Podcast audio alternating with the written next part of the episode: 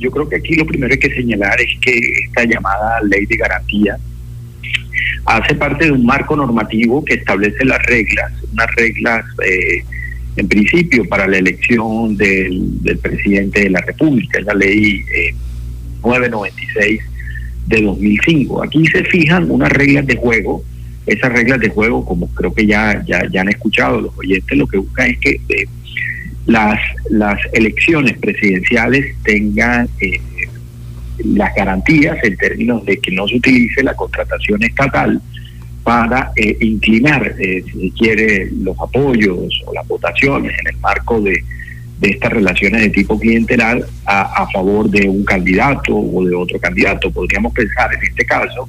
del candidato que esté más cercano al gobierno, por cuanto el gobierno eh, eh, tiene las mayores facultades y capacidades para contratar en el país. Esto es una regla que en el pasado eh, también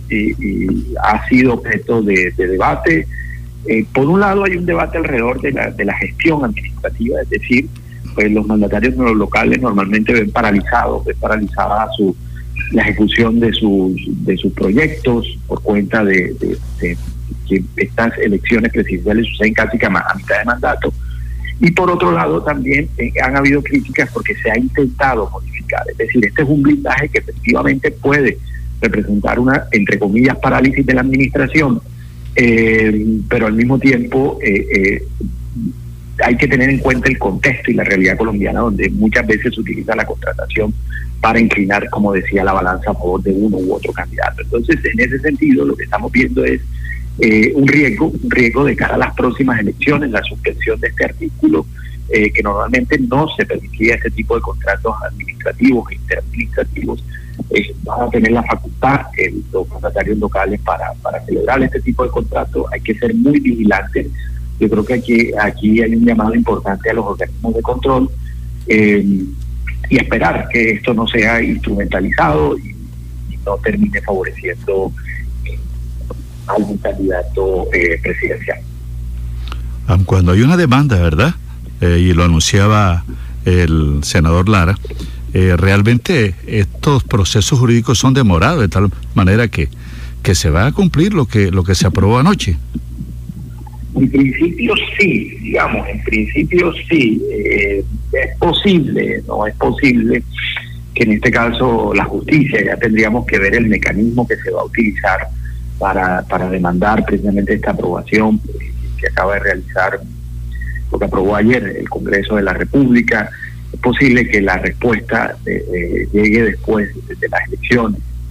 Mm, estamos hablando de un periodo electoral que va de, de principio las de Congreso en marzo y después hacia mayo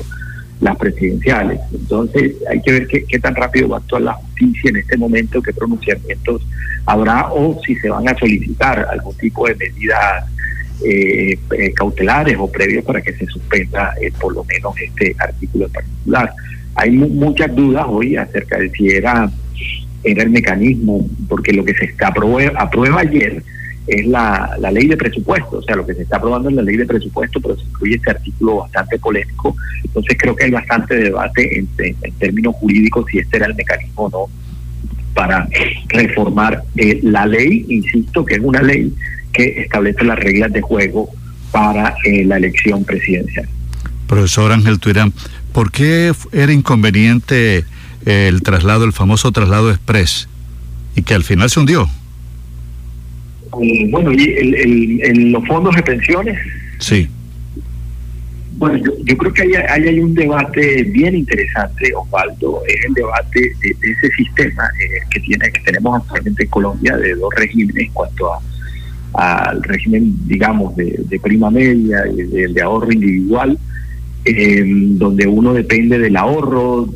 principalmente y donde el otro pues es el clásico sistema de pensiones donde se cotiza durante la digamos la, se hacen los aportes durante el periodo laboral la persona llega a una edad y se promedia con base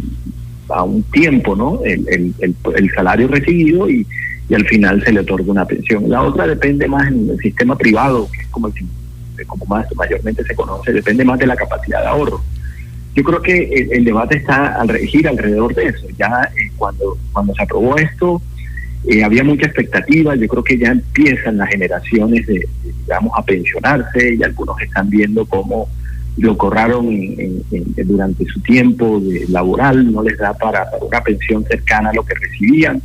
Y esto ha generado gran debate, grandes preocupaciones a nivel, a nivel país y se han buscado formas, ¿no? Formas de hacer ese, ese traslado express teniendo en cuenta que eh, hay muchas demandas eh, de hoy prepensionados que buscan regresar al, régimen al régimen de, de, prima media, ¿no? que es como se conoce pensiones. Entonces, eh, para algunos fondos de pensión creo esto no es conveniente, o para el sector privado no es conveniente porque significaría la migración de gran gran capital que actualmente están administrando y podría tener un desbalance en estos en estos fondos fondos de pensión, ¿no? Pero detrás de todo eso, Osvaldo, yo creo que, hay que centrarnos en el debate y, analizar muy bien, porque es un debate que ya se dio en Chile, donde copiamos este modelo de, ese sistema de ahorro, qué tan conveniente es en términos generales, porque muy seguramente si me están escuchando algunos asesores de fondos privados que responden siempre que eso depende, que no siempre es igual, pero ya se están presentando inconvenientes, ya hay un gran debate que llega hasta el Congreso y que muchos, muchos, muchos de los colombianos que, que hoy están solicitando pensión están viendo como eh, no es representativo, no promediando lo que recibirían como pensión frente a lo raro. Y yo creo que hay, hay que centrar el debate ahí, hay que centrar el debate ahí en estos sistemas, igualmente que tan sostenible es el otro sistema. Y, si no estoy mal, esta es la segunda vez que se propone algo así. Eh, creería que eh, se seguirá debatiendo y seguirán viniendo propuestas de esto, porque insisto, se trata de, del ahorro o se trata de las pensiones de los colombianos que al final, de, no de su vida productiva, pero digamos de su vida laboral, van a acceder a, a, un, a una pensión y, encuentra, digamos, muy, poco lo que reciben, encuentra que está muy por debajo de los ingresos que reciben en los últimos por lo menos 5 o 10 años. Bueno, muchas gracias al analista e investigador y politólogo Ángel Tuirán, que siempre nos acompaña, haciendo también claridad y expresando su punto de vista sobre los temas del día. Que tenga buen día y muchas gracias por estar con nosotros. Muchas gracias a ustedes, Osvaldo, y también un feliz día y buen día para, buena semana para todos.